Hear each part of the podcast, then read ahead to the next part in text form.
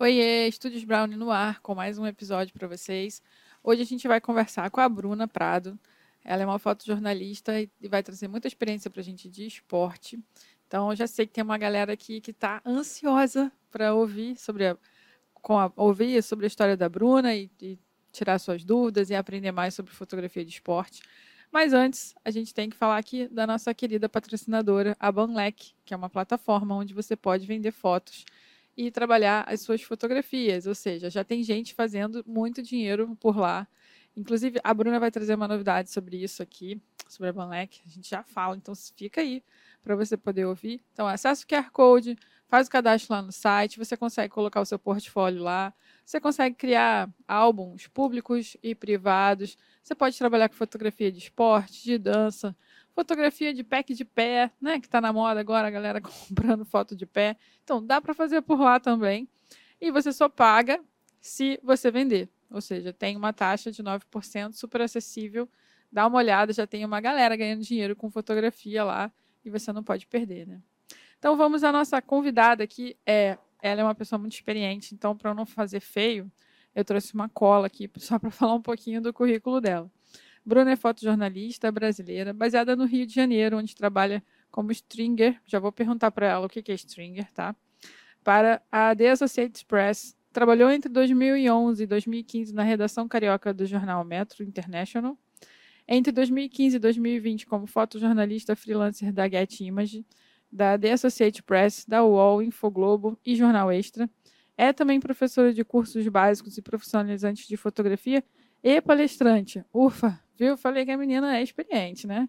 E tem cara de mocinha, assim, de novinha, ou seja, ela engana bem. Depois eu vou pegar a fórmula para mim. Bruna, obrigada por aceitar nosso convite aqui. Uma honra, um prazer te receber. E tô louca para conhecer a sua história. Prazer é meu, agradeço por estar com espaço para poder falar um pouquinho sobre fotografia, que é algo que a gente ama tanto, né? E poder dividir um pouco das, das experiências desses anos de, de trabalho com todo mundo, assim, principalmente relacionado à parte de esportes mesmo. Muito legal. É, conta pra gente um pouquinho da sua história, como que surgiu essa paixão pela fotografia? Então, eu, na verdade, eu era diretora de arte, de publicidade, não trabalhava com fotografia. Você é... fez faculdade de jornalismo? Eu, eu sou técnica em publicidade. Ah, que legal. E é, quando houve uma migração da fotografia analógica para a fotografia digital, eu fui contratada por um, um, laboratório de grande escala aqui no Rio é, para fazer a transição do sistema analógico para o digital, porque naquele momento é, quem trabalhava com fotografia não entendia e não tinha muito, muita, é, muito, muita ligação, né, muito uso de é, softwares, é, Photoshop, etc. Então, eles foram buscar no mercado de publicidade, que já era comum, é uma, um profissional para conseguir fazer essa transição. E fui uhum. eu. E que ali, eu, é, ali eu, eu encontrei, eu me encontrei com a fotografia, né? Eu trabalhei lá mais ou menos por uns três anos, dois anos e pouco. A gente é, passou boa parte do, do processo do, desse, desse laboratório para parte digital, e eles atendiam mais de 100 lojas, tinham lojas no Rio de Janeiro inteiro, em São Paulo, Minas Gerais, a gente conseguiu fazer a transição. E ali eu comecei a aprender a fotografar, né? E assim, tipo, é, foi o encontro, é, é, o que eu quero fazer da minha vida, né? É, então legal. eu passei ainda um tempo para conseguir fazer essa transição, é, para sair da, da, da publicidade para fotografia, mas aos poucos eu fui tentando achar meu espaço e e, e conseguir. Muito legal. Vou pedir para você acertar o seu microfone aqui para você ficar aqui mais pertinho aqui. da gente. Isso. E, e aí, isso tem quanto tempo? Isso foi em 2002. 2002, por aí. Ih, já tem oh, tempo. Tem, tem tempo. Eu não sou tão novinha. Não vou contar a idade, dou um prêmio para quem acertar. Não precisa contar. Mas eu já, já gostei, já, já engana bem. É. É, então, eu, eu, eu de 2002 para eu realmente viver de fotografia, eu comecei a viver de fotografia em 2011.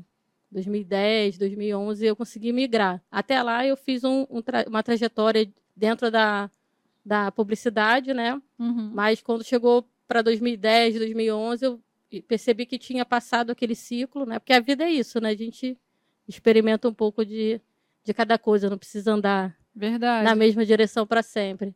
Então eu fiz essa migração é, e fui para o jornalismo especificamente. né? Muito legal. Por que, que você escolheu o, o jornalismo? Bom, é, quando eu comecei a fotografar, minha vontade era ser fotógrafa de natureza, não tem nada a ver com nada. É, mas eu, eu comecei a pensar, é, por ter trabalhado muito tempo com a publicidade, e a publicidade ela é algo, pelo menos naquele período, para mim era algo muito comercial, né? eu precisava produzir para vender. Eu comecei a pensar numa forma de trabalhar, mas que meu trabalho se voltasse para a sociedade de, algum, de alguma maneira. Né? E eu Uhum. acho que foi o jornalismo que se encaixou melhor nisso Muito então legal. fui, fui para esse sair da venda e fui para um lugar onde eu pudesse contar histórias e sentisse que essas histórias pudessem transformar a vida de outras pessoas, ou que a gente também refletisse sobre aquilo que, que estava sendo contado para tentar mudar um pouco, né? Uhum. o- Muito o legal. mundo. Então, você falou que você foi de 2002 a 2011, tipo, nove anos para você conseguir migrar. Eu acho isso muito legal porque você realmente se preparou. Você é, foi autodidata ou você fez curso em alguma escola daqui do Rio? Então, é, a fotografia como base, eu, eu tenho, tive como mestra, né? Porque infelizmente ela já se foi, mas assim, está comigo É, é, ela me acompanha de outra forma, né? Foi a Isabel, Isabel Plá, que foi a minha grande mestra, porque na- é, quando, eu, quando, eu, quando eu comecei a, a ver que eu queria aprender fotografia, eu a conheci lá na empresa e a gente fez uma troca. Ela me ensinava a fotografar e ela trabalhava muito com documentação dos povos originários. Então, em troca, eu ajudava ela com os designs das, das exposições e tal. Então, assim, toda a minha base de fotografia, na verdade, foi com a Isabel. E para mim foi muito importante porque foi uma forma de aprender fotografia de uma forma muito humana, né? Com um Uhum. olhar muito humano para as coisas. Que e- conecta com fotojornalismo. Sim. E então, assim, eu, eu primeiro experimentei toda essa questão para depois eu começar a estudar a parte técnica. Não passei por escola, fui autodidata por um bom período, né? E fiz um curso ou outro mais para a área do jornalismo, porque era onde eu queria. Mas foi assim, acho que foi mais por esse caminho. Muito legal. É que é, hoje em dia a gente vive numa era muito imediatista, né? Eu dou aula também, os meus alunos querem tudo para ontem, né? Não tem, não tem essa... Não funciona assim. É, e aí, é, uma das coisas boas que a gente tem é, hoje, para uma galera que quer ganhar dinheiro de imediato, eu acho que é a Banlec, porque é uma plataforma onde você vai fazer inversão de risco, né? Então você não cria uma certa responsabilidade alta com o cliente é, pontualmente. Então você pode errar muito, né? Sim. E, e aí você deixa aberto para o cliente comprar o que ele quiser comprar. Eu sei que parece merchan, gente, mas é sério isso, porque é, assim como, como a Bruna, eu levei muito tempo também para ter coragem de, de pegar um cliente, né? Pela responsabilidade que é de você ter o registro para entregar para alguém. E quando você tem uma possibilidade de ter essa inversão de risco, é, a pessoa fi- fica, você fica mais livre para errar e, né, e para testar e para fazer o que você quiser fazer e o cliente decide se ele vai comprar ou não. Acho que o que o que é combinado antes, né, é, Fica correto. fica mais certo, Fica mais certo. depois não ter estresse depois, né? Sim. Então, acho muito bacana você colocar isso, até mesmo para para quem estiver nos ouvindo entender que realmente quem for muito iniciante, né, que não é da noite para o dia. Não, tem todo um processo aí. Assim, eu não entrei numa escola de fotografia, mas eu posso dizer que eu tive uma escola que eu fui construindo com o tempo, que foram livros. Eu li tudo que vocês possam imaginar. Uhum. Assim, eu tenho literalmente uma biblioteca que eu construí com esses anos todos, onde eu estudei muito. E, assim, não era muito fácil você conseguir. Hoje você tem muita informação, É verdade. mas naquele período já não era tão fácil assim. Hoje em dia você tem o- É. o, Google, o YouTube, né? Exatamente. Então, assim, tem muitos livros que eu estudei em espanhol, porque não tinha muita coisa eh, em português.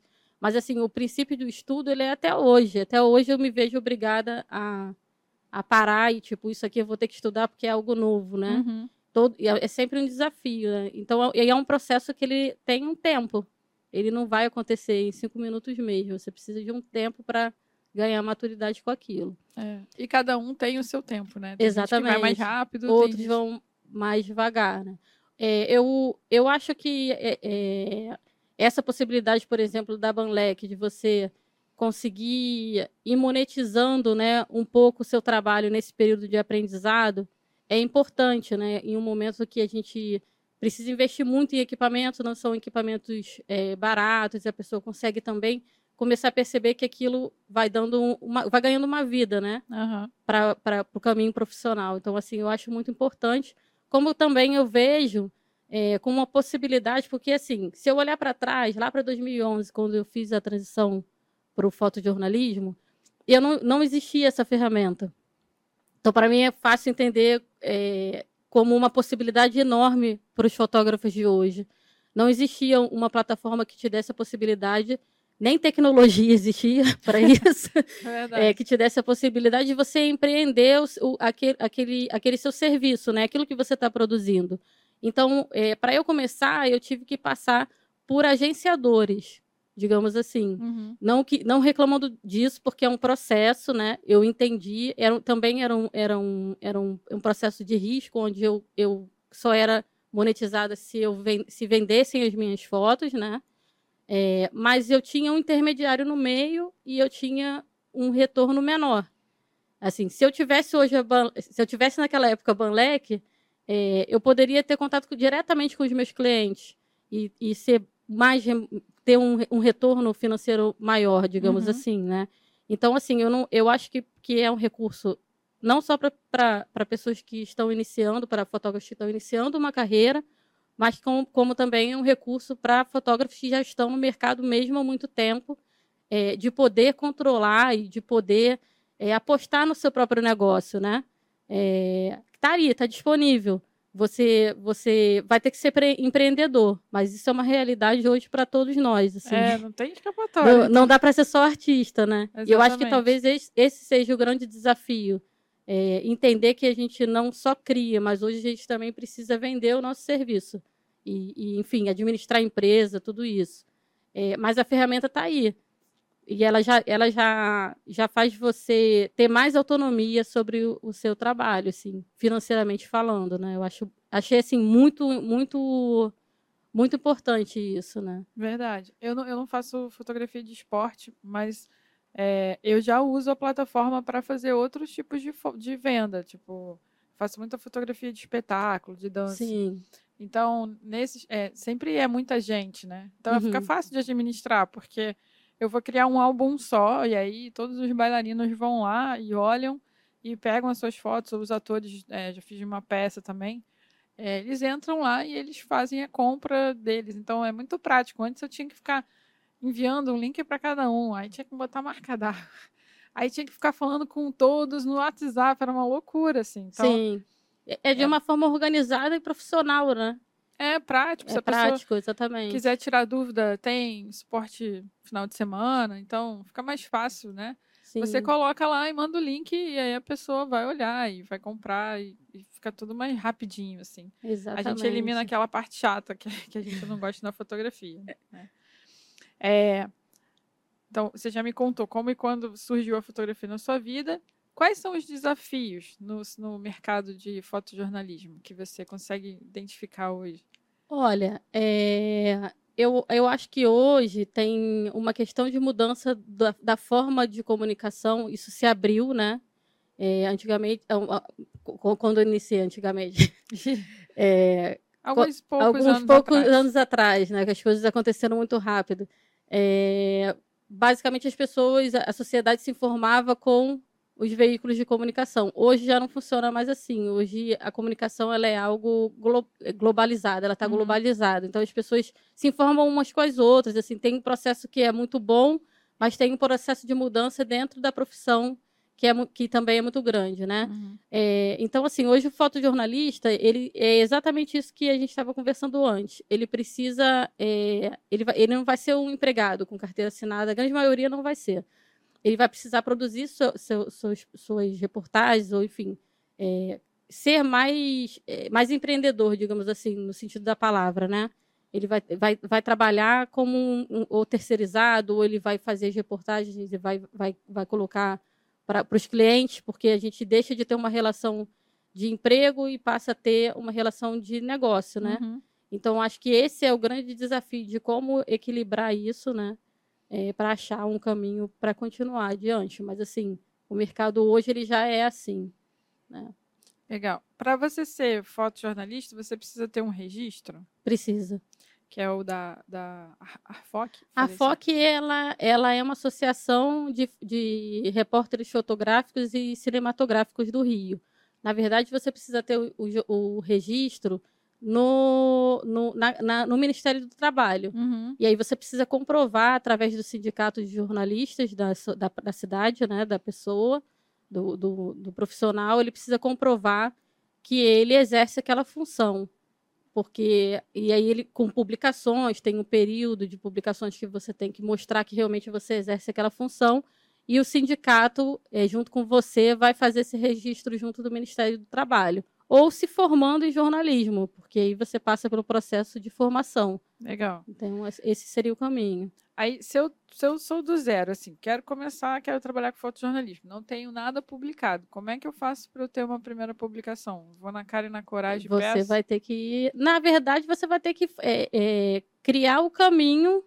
Por exemplo, eu trabalhei sendo agenciada por muito tempo em agências de notícias menores, Uhum. né? E automaticamente isso foi. Fiquei um bom tempo, isso gerou publicações, né? Obviamente, e eu tive como comprovar isso. Uma outra forma é um cliente que, que você tenha, que seja da área do jornalismo, ele vai te dar um- um- uma carta ali, é, te dizendo que você presta serviço, comprovando aquilo Aham. para que você possa exercer, né? É na cara e na coragem também. Aí, ó, viu, gente? Até nisso a gente tem que empreender. Nessas agências, eles te davam uma pauta para você seguir ou você podia eh, ter liberdade de co- cobrir o que você quisesse? Então, como, como era, um, era, um, era um, um, digamos, um, um negócio de risco, né? Eu, eu recebia se eu vendesse as imagens. Obviamente, algumas pautas eles indicavam, Bruna, tem isso aqui, você quer fazer? Não é uma obrigação, porque eu não tinha uma relação eh, de emprego, né? Mas eu também sugeria. eh, acho que isso daqui pode, pode funcionar, ou pode ir por aqui, tem uma história legal para cá, e a gente vai em busca da notícia mesmo, né? Uhum. para obter o resultado de venda e também é, ir, ir pulando ali de etapa, né? Então tinha essa liberdade. Quando, quando eu passei a trabalhar no jornal, muitas das pautas já passam a vir dentro de um conceito é, daquele veículo, enfim, do, do tipo de matéria que eles estão escrevendo, muda o processo completamente. Entende? Legal. Só um comentário é, do que a gente estava falando da Arfoc. O Ripper, ele foi o responsável por criar a tabela de preços, né? Eu Não sei se, Sim, se ainda existe, se o pessoal ainda segue essa regra, mas isso é muito legal, né? De ter É. uma- uma- um representante tão próximo da gente, que a gente estava comentando É. antes. ele é uma referência, né? Na verdade, opa, desculpa. A, a tabela ela é uma referência para que a gente possa preci- precificar o nosso trabalho. E ela é muito importante, porque você tem uma base para você ver de onde você começa, né? Ou mais ou menos aonde você consegue chegar ali. Ela é bem importante para o meio, né? Muito legal. E como que você chegou na, na parte de, de esporte? eu trabalhei assim eu fui pro, quando eu trabalhei no metro foi justamente nesse processo é até engraçado a história interessante daí foi um processo onde o- o Rio já é- já estava como cidade olímpica né Uhum. óbvio que antes porque eu comecei a trabalhar no jornal em 2011 finalzinho de 2011 seria em 2016 Uhum. e a Copa ali no meio do caminho em 2014 mas já estava naquele processo de obra de tudo então, assim, é, a Copa eu fiz pelo jornal. Fui como fotógrafa do jornal aqui no Rio de Janeiro. É, as Olimpíadas eu já não estava no jornal, mas fui, é, fui ali como contratada, porque depois eu tive uma relação de cliente com eles, né? Uhum. Depois que eu saí. É, Paralímpico foi pela Get, fui, fui e depois continuei prestando serviço para eles, que aqui no Brasil eles, eles trabalham muito focados em esporte, mais do que qualquer outra. É, eles têm uma pegada de diversidade também, que, que eu tenho uma amiga que ela fotografa para eles, ela faz bastante ensaio. É, para a parte criativa, né? É, para o banco de imagens. Mas para o editorial, que a gente chama ali de que está mais próximo ao jornalismo, basicamente o trabalho deles aqui no Brasil é de esporte. E eu acabei ficando como freelancer durante alguns anos com eles nessa área de esporte. Uhum. É, a minha entrada na fotografia esportiva, ela se deu ali junto do, do, processo de ter entrado no jornal entre 2000, a partir de 2011, né? Mas fazendo futebol, porque o Brasil é o país do futebol literalmente. É. E é o que é a notícia, né? Então, eu tem muita mulher nessa, muitas fotógrafas. Agora temos mais, mas eu entrei muito sozinha. Assim, tinha eu, a Lívia, é, a Úrsula, tinham acho que três mulheres que faziam esporte, o restante eram todos homens, né? É, tem esse, esse desafio também para nós mulheres, né? Ainda não é um número é, que tem uma equidade, uhum mas já melhorou bastante. E o fato da gente ter passado por Copa e ter passado por Olimpíadas também foi uma possibilidade de, de outras mulheres, mais mulheres, né, se aproximarem do, do meio esportivo. Eu acho que a partir dali, do, desses grandes eventos, eu não posso te afirmar isso em 100% porque eu não vou saber os dados, mas eu, eu, te, eu, eu faço parte, junto com outras mulheres como a Lívia, é, é, Úrsula a, Úrsula não sei se não lembro se foi, mas a Lívia com certeza fez Copa da primeira geração de mulheres que fizeram grandes eventos esportivos. Então nós fazemos parte de um abre portas. Ah, que legal, ó. É, legado. Para isso, assim, né? A gente mostrou que é possível estar tá ali. E depois desse processo de Copa e Olimpíadas, eu também me aproximei de um movimento chamado Fotógrafas Brasileiras, que ele surgiu com a Vânia Corredo, que é uma fotojornalista Conheço super, o movimento, é bem legal. É, super mega premiada. Ela, ela criou esse movimento para a gente também discutir sobre isso, né? Porque quando você quando não está nesses espaços, você não tem acesso a esses espaços, você não, não tem a menor noção do funcionamento daquilo. Mas quando eu me vi ali, eu me vi muito sozinha. E ali eu me dei conta de, de, de assim, eu tive a sensação de tipo, eu estou num lugar que não é feito para mim. Porque eu olhava para o lado e não via, principalmente brasileiras, porque estrangeiras ah, tinha, tinham fotógrafas. Não muitos, mas tinham. Brasileiras eu me, realmente me via sozinha, a grande maioria das, das, vezes, né? Então, assim, foi. Acho que é ali que tudo começou. Talvez por. por eu não vou dizer por sorte, mas é, calhou de a gente estar tá com uma Copa e uma Olimpíada aqui e eu poder iniciar esse processo, né? Muito legal. E como que é o, o o desafio, assim, quais são os desafios que existem para ser fotógrafa e empreendedora aqui no Brasil? Olha, é, eu acho que a gente está num processo de mudança novamente. Eu acompanhei o primeiro, que foi sair do analógico para o digital. digital é. E agora nós estamos por, com um outro processo de mudança, que é a questão desse alcance da fotografia digital, né? É, que está acessível a todo mundo. Então, assim, hoje todo mundo produz, produz imagem é, e, enfim, fica mais difícil de você. As pessoas estão, como é que eu vou te explicar? Elas, elas recebem um conteúdo grande de, de imagens e, e cada vez mais você tem mais concorrência, né? Uhum. Um grupo muito maior de imagens. Então, assim, acho que o desafio eu vejo dessa forma. Eu acho que é, é, é o meu método, né, para me manter no mercado duas coisas que eu entendi é, no meu caso. Eu tenho alguns, alguns, algumas características que vão dificultar para mim. Uma é ser mulher. no meio disso. Falando assim, muito sinceramente, né? Que a galera é, prefere chamar homem? Porque eu, eu, eu acho que é uma questão cultural desse mercado no Brasil, uhum. principalmente, né? É uma questão cultural, assim, por, por muito tempo eu não estou dizendo que eles são pessoas ruins, não é nada disso, são muitos amigos. Eu entendo, eu entendo. É, pessoas maravilhosas, é, homens que, que, que foram parceiros de trabalho e, e tenho muito orgulho de ter trabalhado com eles, mas é um ambiente que você não via muito mulheres e era de, difícil de entrar, né? Uhum. Mas em relação à fotografia, é, de, de, de desafio, eu já entrei tarde, eu, eu migrei de uma profissão para outra. Eu também. Eu migrei de uma profissão. Acho é que é o caso de muitas pessoas, é, né? É. Eu entrei tarde. É, mas eu tinha uma coisa muito, muito na minha cabeça, né? Que, que, tipo, se eu quero fazer algo, eu tenho que fazer isso muito bem feito. E, e é uma eu sou muito exigente comigo em relação ao resultado de trabalho. Então, assim, eu sempre tento entregar o, o melhor que eu puder e que eu, que eu, que eu é, tiver capacidade para fazer naquele momento. Eu acho que quando você eleva a, a qualidade do, do, seu trabalho, não tem como o mercado não te puxar uhum. de alguma forma. Então, assim, esse foi o, o caminho. E, assim, é, não digo de, ah, eu quero ser a melhor fotógrafa. Não, eu quero fazer muito bem aquilo que eu estou proposta a fazer. E o que eu amo fazer. Então, eu quero fazer muito bem. Então, de alguma forma, isso é, ajuda, né? Sim. E a outra é esse entendimento de que, apesar de ser fotografia, de existir componentes de arte, de criatividade nesse meio, é, você precisa saber empreender. Você precisa entender que é um negócio, que é sua profissão, que é um negócio, que você tem que ter gestão, você tem que ter gestão administrativa, contábil, tudo. Gestão de comunicação, que é um negócio. E talvez esse, esse acho que, se, que venha a ser o maior calo no pé da grande maioria, né? Sim. né? As pessoas é, se preocupam demais em só fazer fotografia e esquecem do outro lado. É. E, e, ainda mais hoje. Exatamente. Aprende a fotografar, né? Achando que é o mais difícil.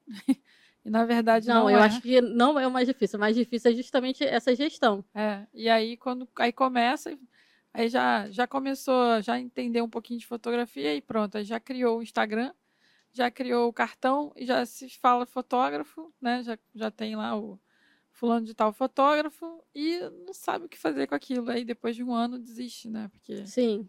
Porque é um negócio. Fica é um esperando negócio. alguém chegar e falar, vamos fazer foto. É, é assim. você tem que assim. saber precificar, você tem que saber, de alguma forma, vender o seu trabalho. É, ah, é jornalismo, no meu caso é jornalismo, mas alguém tem que acreditar que eu sou capaz de fazer aquele serviço, né? Uhum. Então, é, é isso, esse, esse esse desafio, que é um desafio da categoria, de entender que ela vai precisar empreender. Eu digo empreender não é abrir um comércio, né, mas que ela vai precisar vender o, o, o, peixe. Sim, se organizar também, né? É. Porque assim, a gente vem de um, de um, de um, de uma realidade onde a grande maioria das pessoas eram contratadas com carteira assinada, e ela tinha ali um, uma redação, um, uma, tinham redações aqui no, no, Rio de Janeiro que tinham mais de 50 fotógrafos contratados. Caraca. Era no JB, né? Provavelmente. JB, o Globo. O Globo foi também, quando eu entrei, era a maior redação de, de com, com o maior número de fotojornalistas do mercado. Isso se reduziu, assim, muito bruscamente, né? E, e, e, fica no mercado as pessoas que que vão se adaptando ao que o mercado vai se tornando. Não uhum. tem muito. Não tem, não tem muito jeito. Tem que correr atrás, né? Exatamente. É, a gente não, não, não, é muito de perguntar sobre equipamento. O Yankee gostava mais de perguntar disso, né? Mas eu vou te perguntar: o que, que você usa hoje para fotografar esporte? Você basicamente precisa de, obviamente, de uma teleobjetiva. Depende do esporte, mas assim, eu fotografo muito futebol. Aí tem que ter uma tele, né? Você tem que ter uma tele. É, tem até uma, uma, uma, algumas coisas que eu falo em aula, ah. que as pessoas falam, pô, mas professora, como é que eu vou comprar uma tele de 50 mil reais? Custa, custa um carro. Custa um carro, não dá para comprar, eu só tenho uma 70, 200, do exemplo, né? Uhum. Não tem como fotografar no Maracanã? Não, tem. É a questão, tem como fotografar. Você só não pode sentar do lado do cara que está com a, com a 400. Entendeu? Se aqui é a linha de fundo, você tá na, se você sentar na linha de fundo, você não faz nada que está acontecendo na área. Então uhum. você vai sentar mais próximo à área. Vai ter que se adaptar ali. Mas você consegue fazer. Uhum. E assim, muitas pessoas começam assim. É, você começa com o equipamento que você tem. Isso para mim não é que você você não vai conseguir fazer tudo, seja com uma tele ou com uma lente um pouco mais curta, uhum. né? É, você vai ter que se adaptar ao que você tem como equipamento. Você usa Canon? Canon. Canon. Já teve algum perrengue, assim, de. A, a gente. Eu vejo. Eu não, não, assisto muito futebol, confesso. Mas a gente. É, eu vejo muito quando tem Olimpíadas, essas coisas. E teve uma situação, eu acho que foi na. Ou na Copa ou na Olimpíada, que caíram em cima do fotógrafo. Foi na Copa. Foi na Copa. Já aconteceu algum perrengue? Ou você já viu isso acontecer de pertinho com alguém? Não, assim, é, principalmente em finais de, de, campeonato, é tumultuado, né? Se vê na televisão, voa pé, voa é. braço no lado. É, é muita no, emoção. É, mas no final todo mundo segue, todo mundo é amigo, mas é aquele tumulto. Mas assim, o, o ambiente de esportes ele é muito controlado. Acredite se quiser. Sério? Ele é muito mais tranquilo de você trabalhar, por exemplo, do que fazer o fotojornalismo na rua, que você não tem controle sobre nada daquilo. Uhum. Normalmente você já tem definido qual é o seu lugar, qual é o seu espaço de trabalho, você tem definido o seu horário de trabalho, você tem tudo muito bem definido ali. Você comentou um negócio agora, me, veio à cabeça uma foto sua. Eu estava olhando no seu site, e, gente, eu vou botar o link do site dela aqui para vocês acessarem.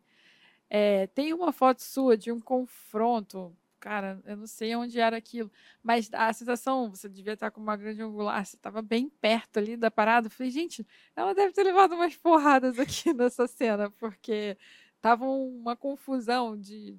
É, foi protesto. É, um protesto com manifestantes, aí tinha uma polícia aqui do lado, assim, você estava muito, muito perto. Assim. Sim. Falei, gente, é, é, é, mais ou menos isso, né? Exatamente isso. O esporte é mais difícil disso acontecer. Acontece no final, quando o time vai correr para a volta olímpica ali. Aqui no, no Brasil ainda não tem essa separação.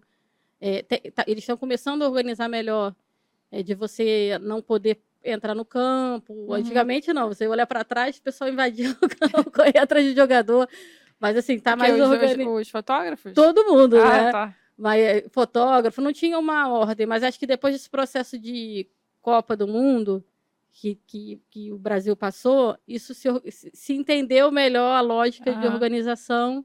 Então é mais mais tranquilo para para levar, né? assim, eu tenho o meu macete, porque normalmente eu sou a mais baixinha de todo mundo, e eu levo uma escadinha de três, três andares para, tipo, se não der, eu ah. tenho onde subir. É igual o Evandro, né? O Evandro é, com uma escadinha também, sou... que ele é pequenininho. Isso. Aí a gente leva, eu levo a escadinha para me dar um suporte se eu precisar ficar um pouquinho mais alto e não ficar tanto no tumulto, né? Irado. E nunca levou nenhuma bolada, né? Vocês ficam atrás não, da rede, aí não tem não perigo. Tive, não, não fui premiada com isso. Eu, eu já quase, porque eu faço festa infantil. aí eu gosto de fotografar as crianças jogando futebol. Quase levei uma porrada. Então você já pode fazer esporte, porque festa infantil é mais difícil do que fazer futebol. tá vendo? Eu, eu, até brinco, eu trabalhei um tempo com eventos, né? eu brinco, eu falo, gente, vocês querem aprender esporte, façam festa infantil. É, é assim, é a melhor aula, porque é, é rápido, né? É. Não, não dá tempo de não pensar. Não dá tempo de você nada. pensar. É você piscou, a criança já caiu, né? E é, é legal é também para treinar é, momento decisivo. A questão da velocidade, né? você tem que acertar o, o, quando a criança sopra parabéns, você tem que acertar quando aparece um palhaço e a criança chora. Né? Sim. Né? Várias situações assim que são curiosas, assim, que é engraçado. Realmente é um exercício. É um exercício. Tem uma, uma uma, quando, quando eu comecei a fotografar esporte, dois amigos me auxiliaram nesse processo, que é o Id Gomes e o Rude Trindade. E aí eu fui nos primeiros jogos com eles, já fazia jornalismo na rua e tal, e eles falaram, Bruno, vou deixar você esses dois jogos, se você conseguir botar a bola na foto, você já tá, você já tá bem. Porque é rápido, né? E na verdade você fotografa antes. Quando, quando o jogador está fazendo o movimento, é que você já tem que estar tá disparando é ah, é antes. Que legal, não sabia. Você antevê. A fotografia de esporte é isso, você antevê. Você tem que entender. É, é importante o estudo, é legal falar isso, porque não é sorte, assim, você tem que estudar o atleta, estudar o time, saber qual é a posição. Pra, por exemplo, eu quero. Eu preciso fotografar o, o jogador X ele joga pelo lado direito, então na hora de eu escolher o meu lugar, eu tenho que pensar que ele vai ter que passar por ali, senão é o outro lado do campo, né? Ah, então, então, você, faz um planejamento. A fotografia, fotografia de esporte, ela exige é, para você é, diminuir risco, né? Digamos assim, e melhorar ali as chances de você ter, porque muita coisa realmente é na só. Você não sabe se o cara vai fazer o gol, vai comemorar para você. Uhum. Mas você entende, por exemplo, é, que, que, normalmente o jogador joga mais para a direita, joga mais, mais para a esquerda. Então você se, se, posiciona ali dentro daquilo, daquilo que você precisa. Uhum. Então, e, e, a questão da foto, você antevê o movimento, você clica antes do movimento. A bola está vindo, você já tem que estar tá disparando. É igual na dança, na dança também. É isso. A gente tem que conhecer a coreografia para é entender isso. o momento que eles vão fazer o salto, aquele, aquela pose, para saber é, clicar. Exatamente. É tem uma história legal disso com, com a final das Olimpíadas, do futebol masculino. Conta. É, o Brasil vinha, foi para a final, mas até chegar na final ele foi muito contestado, né? Uhum. Não sei se, enfim, você lembra É, um pouco foi, foi disso. sofrido, como sempre, né? É, e aí é, eu tinha. Eu, eu, eu fiz essa final e eu tinha o ingresso do, do campo. E assim, tem um grande amigo que também é um grande fotógrafo de esporte, Buda Mendes. E ele estava fazendo uma final de vôlei e ia fazer o, o jogo, a final, mas ele tinha o ticket da tribuna, né? Uhum. Aí ele falou: Ah, eu preciso de, de uma ajuda para ver o lugar e tal, mas você não vai fazer no, no campo. Aí eu não falei, falei, tá bom, não falei nada com ele. E aí depois eu liguei, falei, ah, aqui fiz uma foto do lugar, falei, tá aqui o nosso lugar. Ele falou, tá, mas você não vai ficar aqui. Eu falei, não, eu vou ficar aqui. eu vou ficar aqui nesse. nesse fui pra tribuna, Aham. não vou ficar no campo. Aí você é maluca, você não vai ficar no campo? Eu falei, Não, não vou ficar no campo, vou fazer aqui na tribuna, né? Falei com a minha chefia também e fiz, fiz o jogo da tribuna. Mas eu escolhi um lugar estratégico, O que, que é a tribuna, pra mim que sou leiga? Arquibancada, lá em cima. Ah, lá em cima. lá em Tá. cima. Eu saí do campo e fui lá para cima. E escolhi um lugar, mas assim, não foi uma escolha aleatória. O que, que, que, eu levei em consideração na hora de escolher aquele local? O Brasil tá mal. Assim, não convenceu. E os jogadores estão sendo extremamente criticados, a torcida chegou a dar vaias e coisas assim, e eu, na minha cabeça, falei, se eles fizerem gol, eles vão correr para o banco. Hum.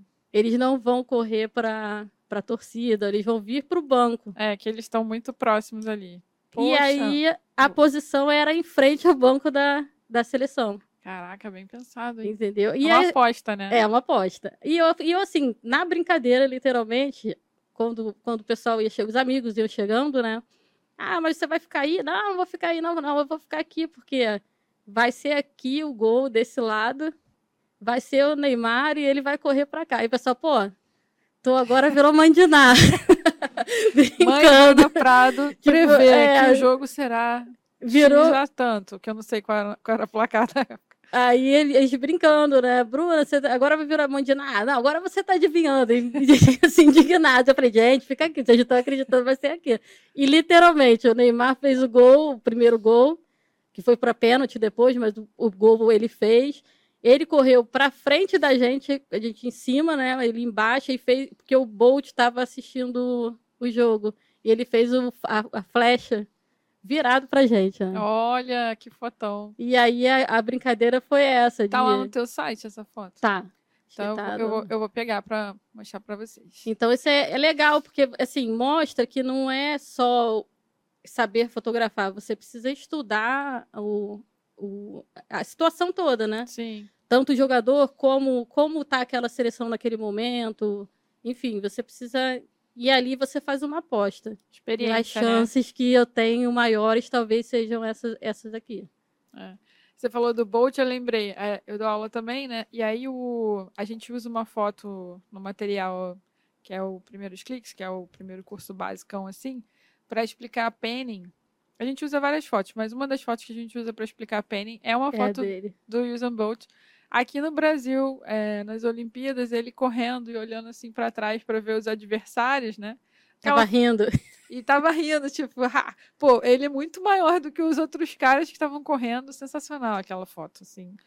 Eu não lembro o nome do autor, vergonha, vou ter que procurar aqui para colocar aqui no material para vocês, mas é uma foto icônica. Sim, eu, eu posso, eu não, não vou saber o nome, mas eu, eu, eu, sei que é um fotógrafo da Getty. Dá para você. É, da Getty. Mas essa foto ela foi feita na, na classificatória, É, isso eu não sei. que não dá para arriscar no final. É, então, eu achei que ele tivesse conseguido fazer por sorte, né? Porque às vezes no, na, na adrenalina você puxa a câmera, né? Não, ele estava realmente pensando nisso. Ficou genial. Ficou É, genial. é aposta. Ni- Ele não, ele não consegue prever se o cara vai olhar para o lado e vai sorrir, que é demais. É, Mas assim, vou apostar nessa, nessa imagem porque eu tenho essa possibilidade desse momento de tentar isso. Uhum. É, E deu certo. É Ah, isso. Deu muito certo. É isso. É uma É foto. uma foto premiada. É. Ela Não, ganhou, acho saiu que o todos- WordPress, se não me- se eu não me engano, mas É, não sei se ela ganhou de press, Ou mas ela chegou nas saiu em finais. todos os jornais na época, assim, Exatamente. foi a sensação e, e é uma super referência de penning, né? Porque geralmente a gente mostra é, penning com carro, com bicicleta, Sim. né? E- É legal, assim, isso, isso prova o seguinte, que não dá para parar de estudar. Exatamente.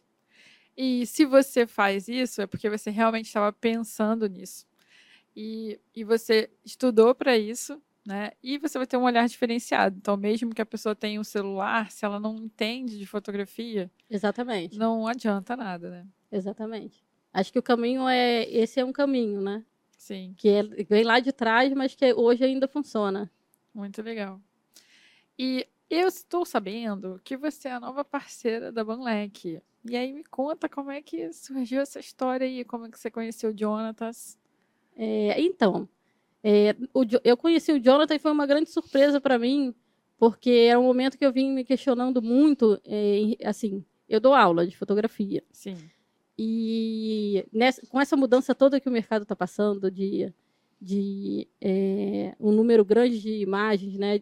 Muitas pessoas fa- fazendo foto com celular, tem todo esse processo da fotografia estar extremamente popularizada. Agora a inteligência artificial, você já está todo. é, Assim, mais uma, uma coisa para a gente se atualizar. isso. E aí, eu, assim, algum tempo eu vim pensando é, em como é, ajudar, de alguma forma, é, orientar melhor né, os alunos e, e nesse processo de, de educação é, em relação a como eles entrarem no mercado de trabalho. Isso é uma coisa, para mim, muito importante, porque não basta... é, a minha ideia de ir para a sala de aula não é especificamente para ensinar a fotografar. Isso é fácil. Mas como é que a pessoa vai se manter com aquilo ali? Quais os caminhos que ela tem disponível para seguir esse, esse caminho, né? É, no momento que a gente passa por uma crise aí mundial também, Sim, em que não se tem muito emprego, como é que a pessoa dá conta da vida é, dentro desse ofício, né? Onde os equipamentos também são caros e tal. E assim, existe uma- um, desafio dentro do, do, principalmente do jornalismo hoje, porque a grande maioria é, sabe a parte da fotografia, mas não sabe como, como vender, como buscar esse, esse processo de, de, de empreender, né? Uhum. E os alunos a mesma coisa. Então, assim, o Jonathan a gente se encontrou e, e para mim foi uma grande, uma grande. Ele conversou, a gente teve uma conversa, assim, e ele me apresentou o, o- a plataforma e para mim foi assim uma, uma grande surpresa positiva, porque um desses desafios era justamente o fotógrafo perder boa parte do, do valor de remuneração da imagem, porque muitos, muitos, muitos hoje dentro do jornalismo, de jornalismo vivem de venda de foto Uhum. mas eles têm no meio um intermediário que fica ali com 50% do valor é, que o fotógrafo É muito, né? é muito 50 ou, 30, ou, ou fica com 30 ou fica com 20, mas assim, se perde um valor, né? Aham. E a Banlec ela dá a possibilidade desse fotógrafo Dizer o preço, né? dizer o preço da imagem dele, coisa que a grande maioria que está dentro desse, desse grupo, né, que está agenciado ali, é, que, que, que na verdade ele é um colaborador, digamos assim, né? Uhum. Ele bota o material dele e fica no risco de se vender, sendo que ele não dá o preço, ele não tem nenhum controle sobre o valor da imagem dele. E a Banlec te dá isso. É exatamente o que você falou. Eu tenho alunos que trabalham com, com teatro. E, assim, muitos não sabem como é, gerir a venda disso. E tá ali, tem uma plataforma que te dá todo o suporte, né? Você dá o seu preço, que, que é uma que para mim é um é assim, é saltar de, de, de, de patamar, digamos assim. É uma Você, liberdade, precisa, você né? ter, li- ter autonomia. Acho Sim. que talvez seja essa palavra. Você ter autonomia sobre o seu trabalho. A Balec te dá autonomia é, sobre o seu trabalho. É.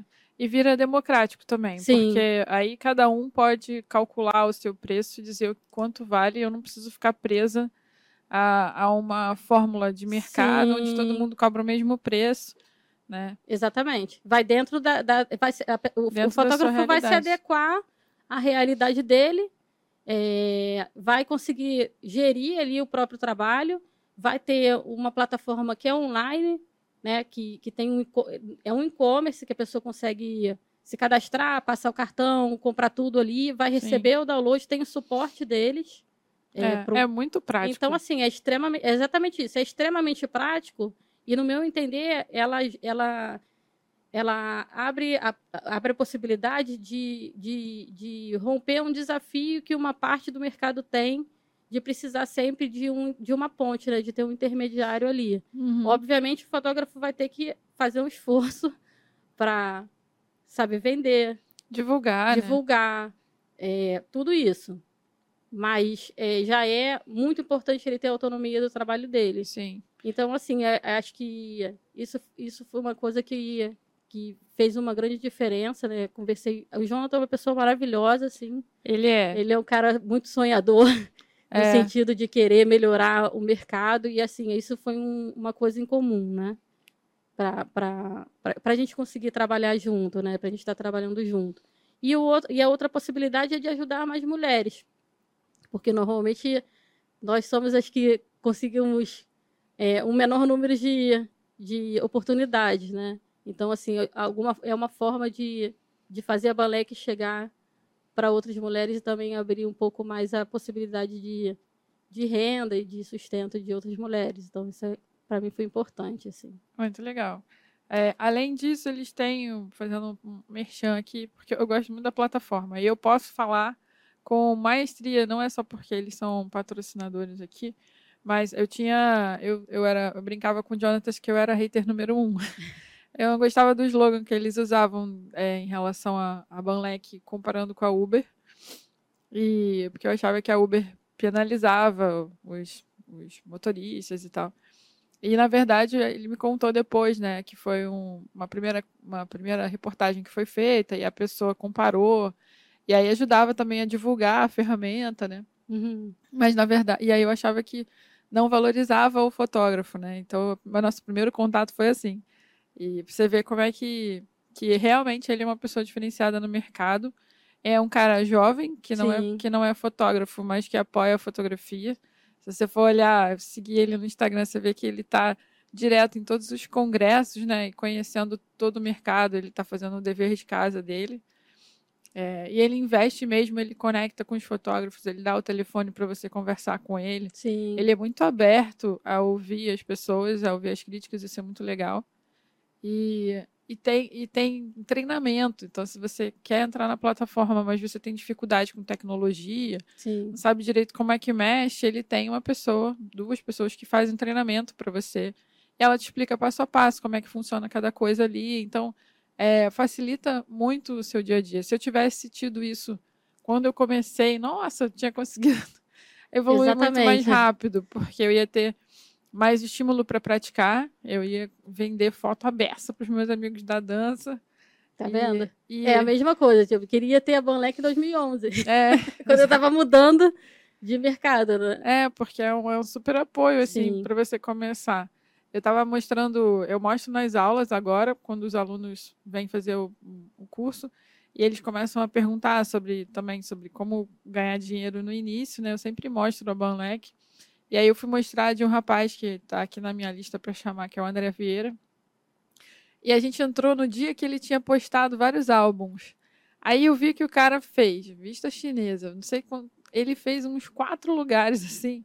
E era meio-dia, ele já tinha postado tudo, ou seja, é um cara que é programado, sabe?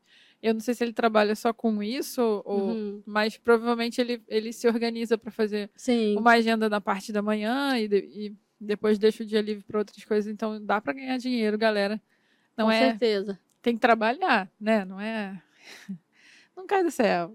Como nenhuma profissão cai do céu. É. Exatamente. Tem que ter um esforço, mas é um esforço que, que a gente vai ter que fazer naturalmente. Não tem muito que. É, Assim, faz parte, né? E aí você ainda, além disso, pode monetizar. Então, é, é, é importante, assim. Eu, eu, eu apresentei a plataforma para alguns amigos que trabalham nesse sistema de venda de fotos dentro do jornalismo, por exemplo. Assim, não conheciam, eles ficaram, caramba, o negócio é, é incrível, vai melhorar, vai, vai melhorar, eu vou conseguir, vou conseguir vender mais, vou conseguir captar novos clientes, eu, eu vou poder vender direto para clientes. aham, Então, assim, isso é importante, sabe? Eu acho que a gente tem que entender que, que enquanto, assim, se o mercado de fotografia estiver bom, vai ficar bom para todo mundo.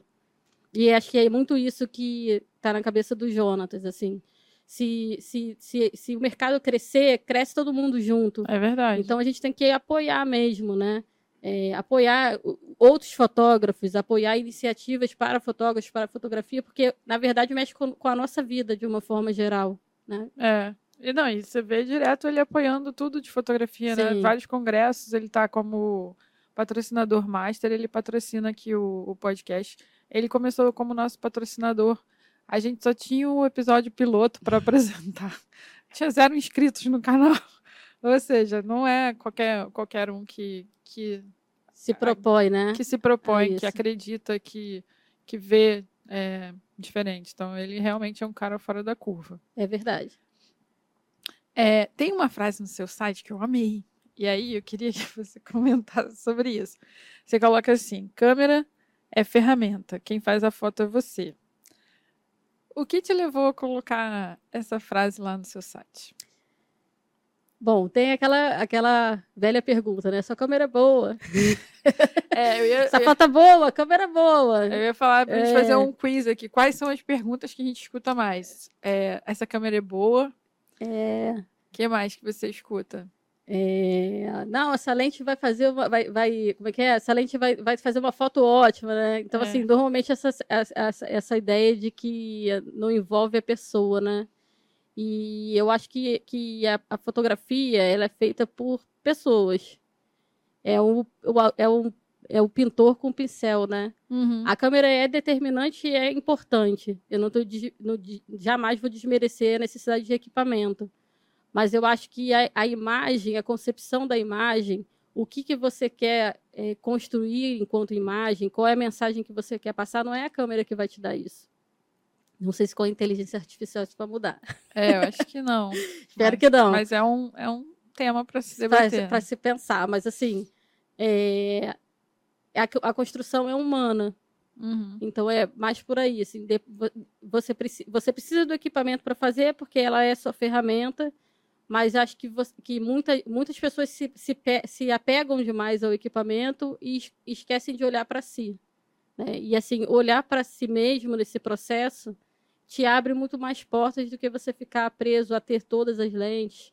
Ou se você está iniciando, até em relação a pessoas que estão iniciando, porque eu já passei por isso. Se a gente olhar para trás, todos nós já passamos por isso. Sim. De eu só tenho esse equipamento, mas eu, eu gostaria de fazer é, algo que talvez eu precisasse, entre aspas, de um, de, um, de um outro tipo de equipamento. Mas como é que eu posso reinventar isso? Vai da, da minha criatividade, entende? Uhum. Então, eu acho que, que, que nesse processo de aprendizagem de fotografia é importante, principalmente, olhar para si mesmo. Acho que vai, vai da sua capacidade como ser humano. Né? Você acha que o fotógrafo ajuda a, a criar essa cultura para as pessoas de que a câmera é importante? Assim, tem aquela, aquela questão da adoração aos equipamentos, né? Uhum. Que é um fato, né? É, e, e, se esquece muito disso, de, de olhar para a capacidade do, do, fotógrafo enquanto ser humano, né? enquanto uhum. criador, digamos assim. É, então a gente ajuda, eu acho que a gente ajuda um pouco essa questão de achar sempre que o equipamento é o que resolve tudo. Mas é, é, eu acho que a partir do momento que você olha para você, você se liberta bastante disso. Né? Se liberta disso, se liberta de olhar no outro o que você gostaria de fazer. Tem várias, várias pegadinhas aí, né? É verdade. De, tipo, ah, eu tenho. Eu vi uma foto e eu queria fazer essa foto. Não, vai procurar uma foto que você vai fazer genuinamente, né? Uhum. Alguma coisa que se, se identifique mais com você com a sua proposta, com aquilo que você quer para sua vida. Eu acho que é esse é o caminho. Essa é a ideia da, da frase, né? Muito bom. Tem um site, é, não sei se ainda está no ar, mas é, eu sempre passava muito para os alunos, chamado Pixel Piper, que eu falava para os alunos, quando você achar que a sua câmera já não dá mais conta, sabe, que você precisa de um equipamento melhor, porque você acha que não está dando resultado, você vai lá nesse site e aí pesquisa a sua câmera e a lente que você usa e dá uma olhada no resultado. Se você achar que as fotos que estão lá são muito melhores que as suas, então o problema está em você Exato, e não no seu equipamento. Segura um pouco, dá uma estudada aí, melhora Exatamente. um pouquinho e depois você pensa em trocar. É, a gente sofre de equipamentite, né? Como Sim, alguns chamam. Eu preciso de uma Ferrari, nem sempre. É, não, tem gente que chega já para fazer o curso básico com uma, uma D700, Ferrari. É, uma D750 da Nikon, que é uma full frame caríssima. A pessoa não sabe nem ligar a câmera. Então, poxa, é um jogar dinheiro é, fora. É um processo, né? Você é isso, você achar que você passar a responsabilidade para aquilo que só vai registrar, digamos, né? Uhum. Mas todo o processo é em você. É.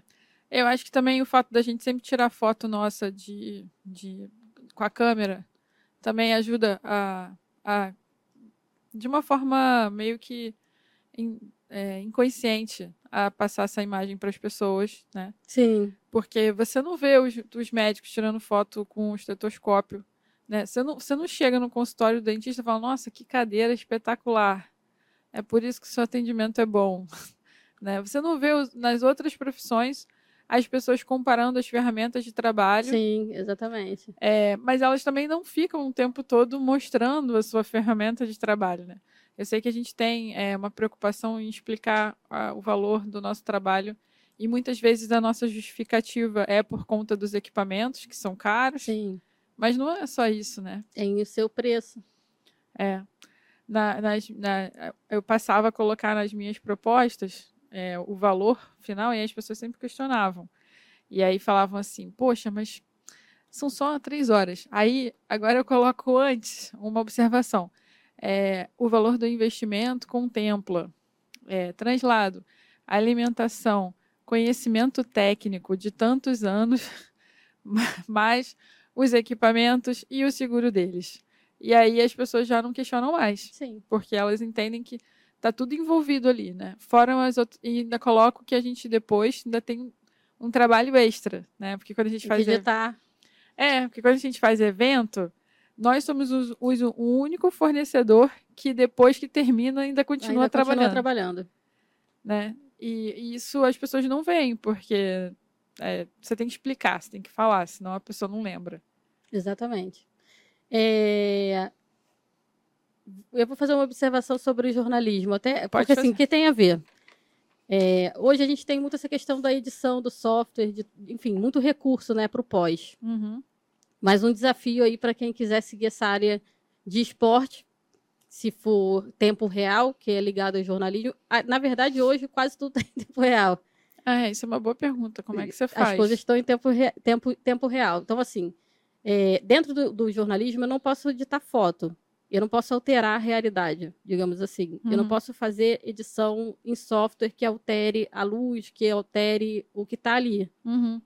Então, automaticamente, isso de uma forma geral para todos, todos os fotojornalistas, né? É uma regra do jornalismo. A foto tem que estar pronta na hora. Então, assim, você realmente precisa dominar a técnica, porque não dá para você levar para depois. Você Uhum. tem que fazer aquilo naquele momento. No máximo, você um futebol, por exemplo, muitas vezes a, a- a jogada acontece muito distante de você, você vai dar um, um corte, um crop para aproximar um pouco mais aquilo. Mais luz, tudo você precisa é, resolver, resolver naquele momento. Aham. A, a foto tem que estar pronta, tem que sair da câmera pronta. E você vai mandando em tempo real por, por Wi-Fi para eles? ou- Então, a ca- é, no esporte, hoje, a grande maioria das vezes, futebol, a gente liga um cabo de rede na câmera e envia direto para um editor. Uhum. Então, sai da câmera, ela nem passa por mim.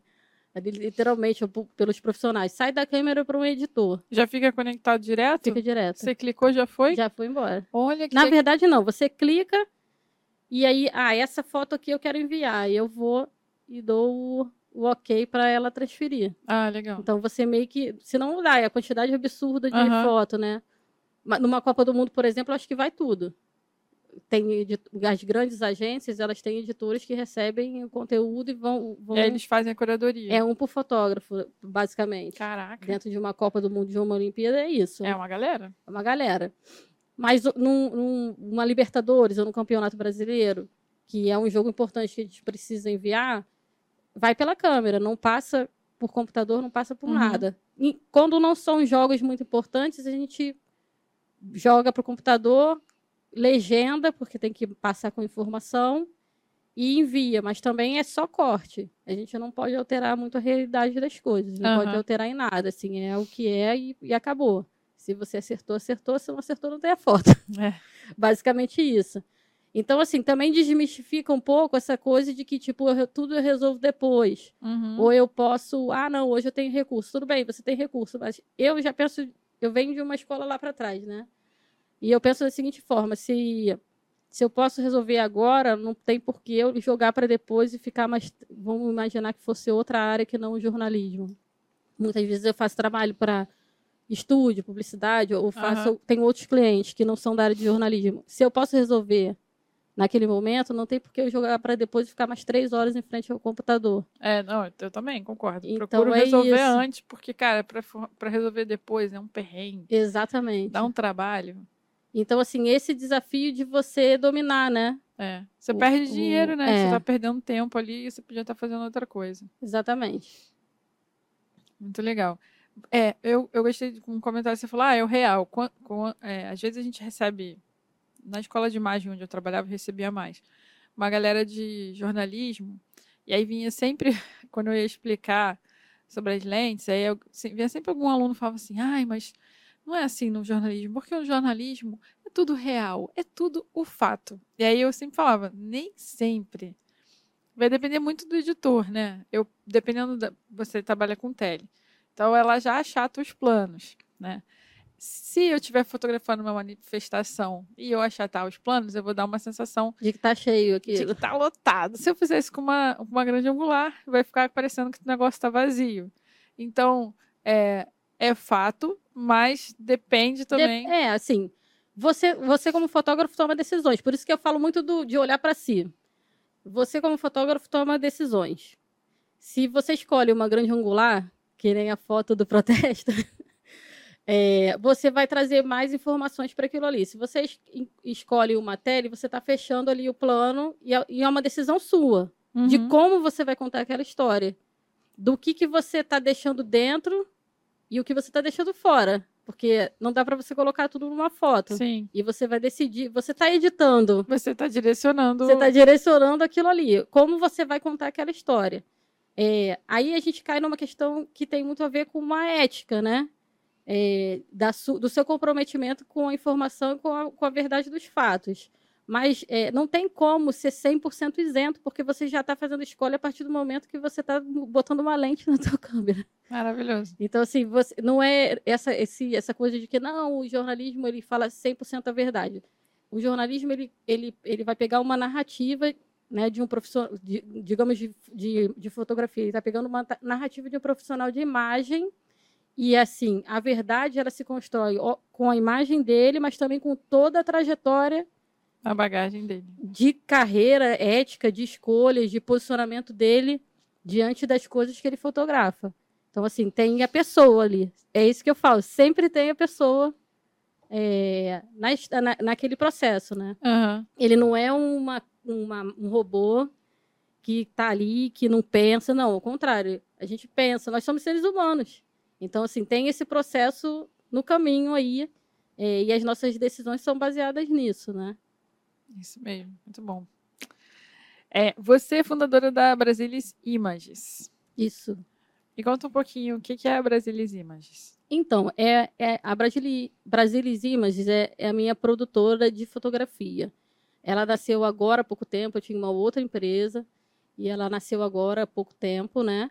É, e trabalha com produção de imagens para editoriais, para corporativo, treinamento de fotografias, e junto está nascendo um banco de imagens.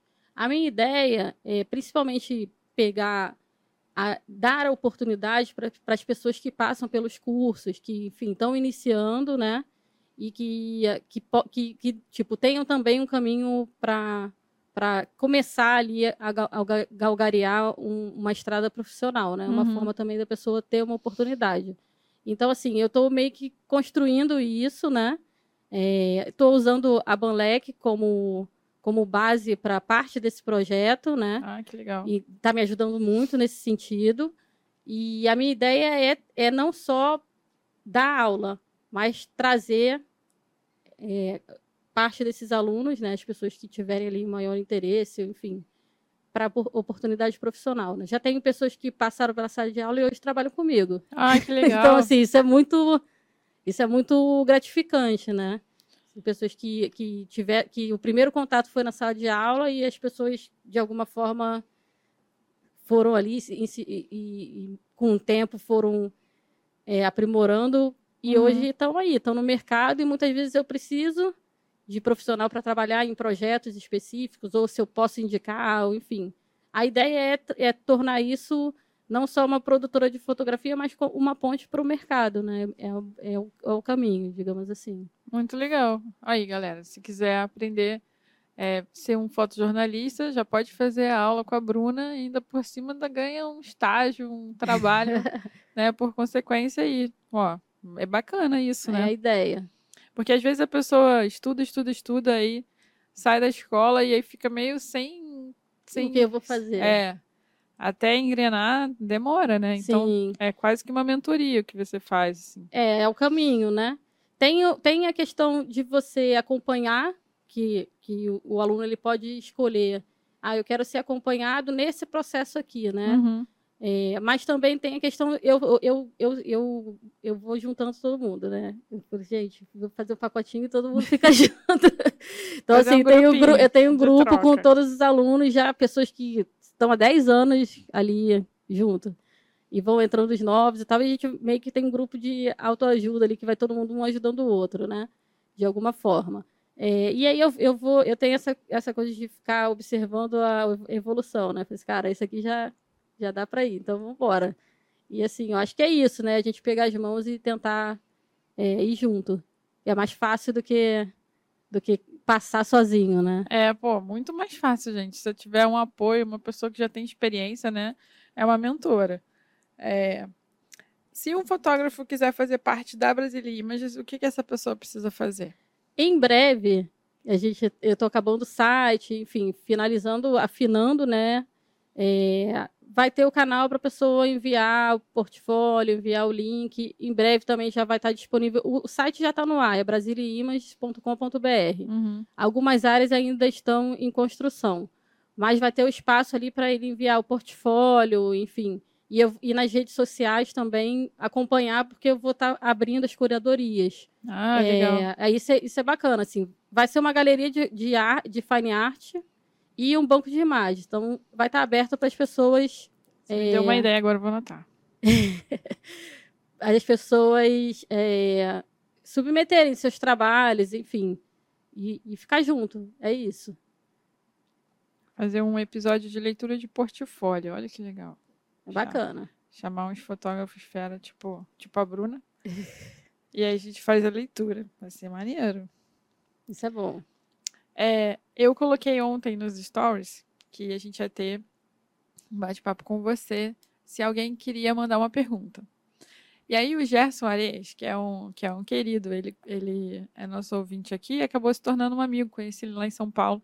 Ele tem um canal também no YouTube onde ele faz react e ele comenta fotos é, dele que ele fez uhum. no esporte e às vezes comenta de outros fotógrafos. Talvez ele já tenha comentado alguma sua. Ele é muito famoso no TikTok. E aí ele deixou uma perguntinha. E por acaso é uma pergunta que estava aqui no, no final aqui para fazer para você. Então a pergunta dele é: quais dicas você deixa para quem está começando na fotografia, principalmente nessa área de esporte? Um é estudar. é o básico. Como é?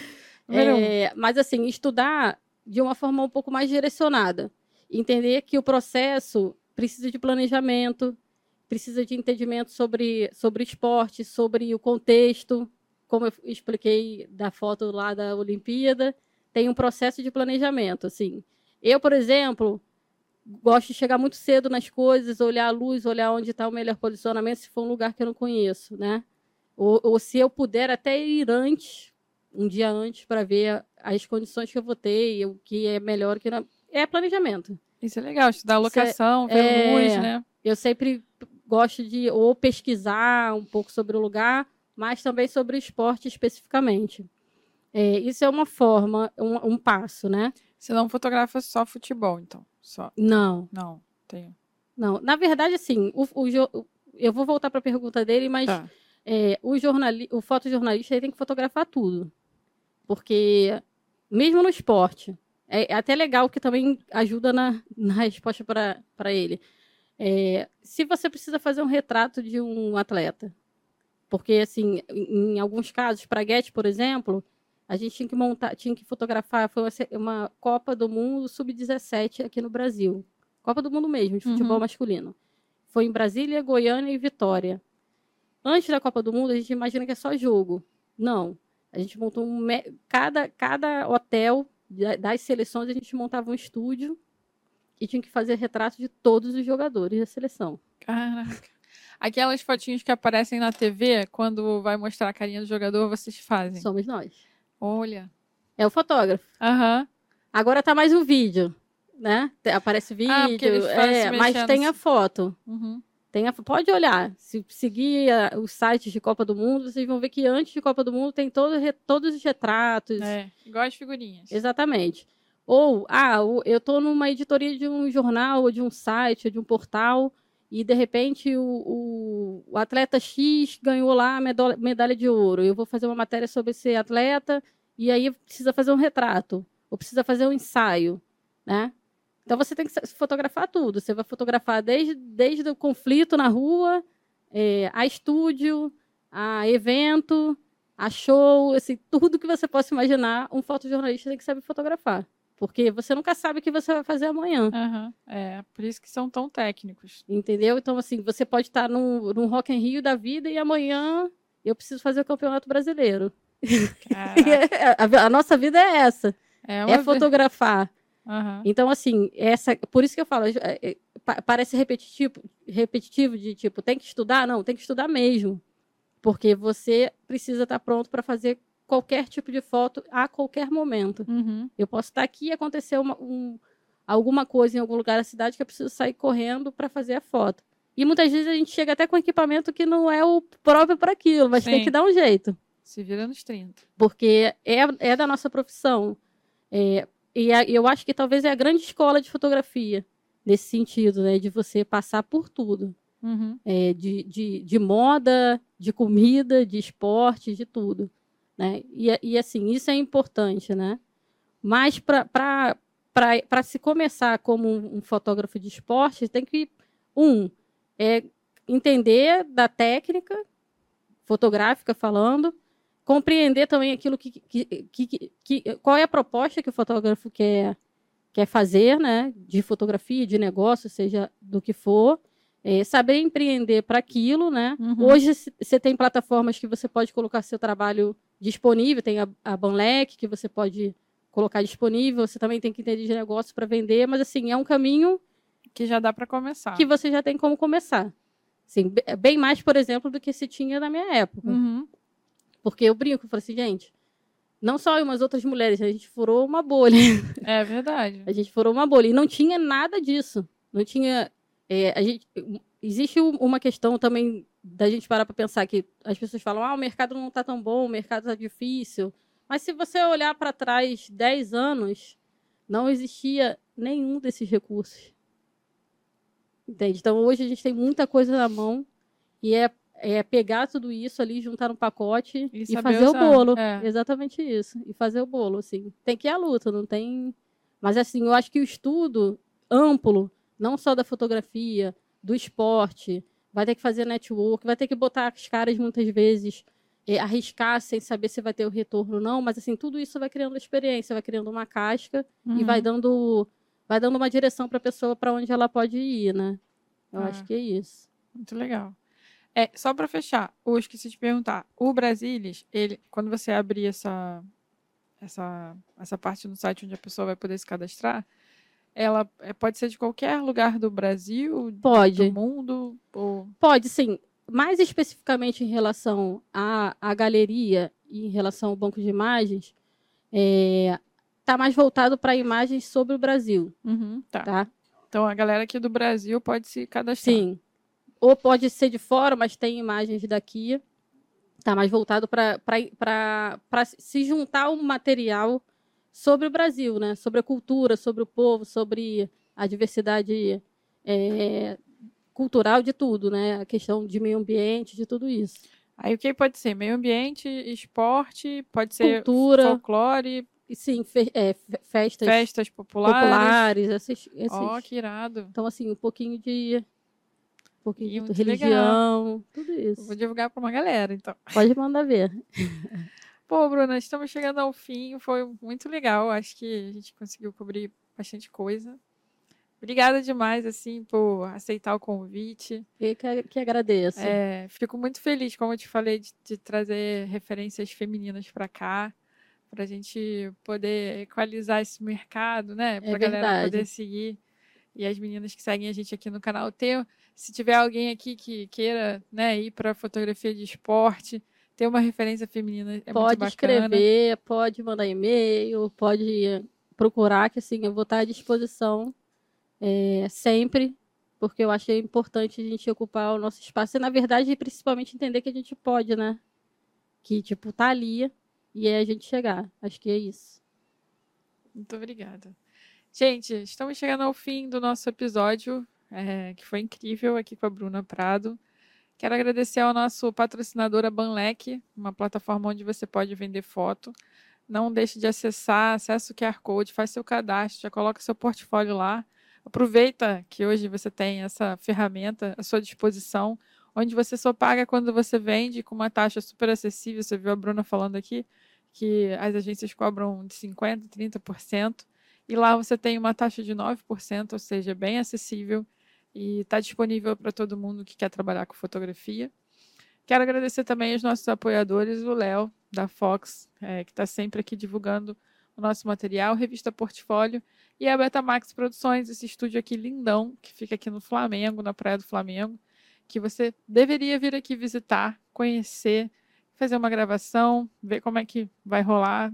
Tem um podcast, né? Que isso é uma das maiores ferramentas de comunicação do mercado agora e que tem muita gente investindo. Então é isso. Muito obrigada por hoje, por nos ouvir. Se inscreva no canal, não esquece. 80% da galera que nos assiste aqui não está inscrito no canal. Isso ajuda muito a gente a conseguir mais patrocínio e para conseguir mais gente bacana como a Bruna para vir aqui. E obrigada. Obrigada. Até.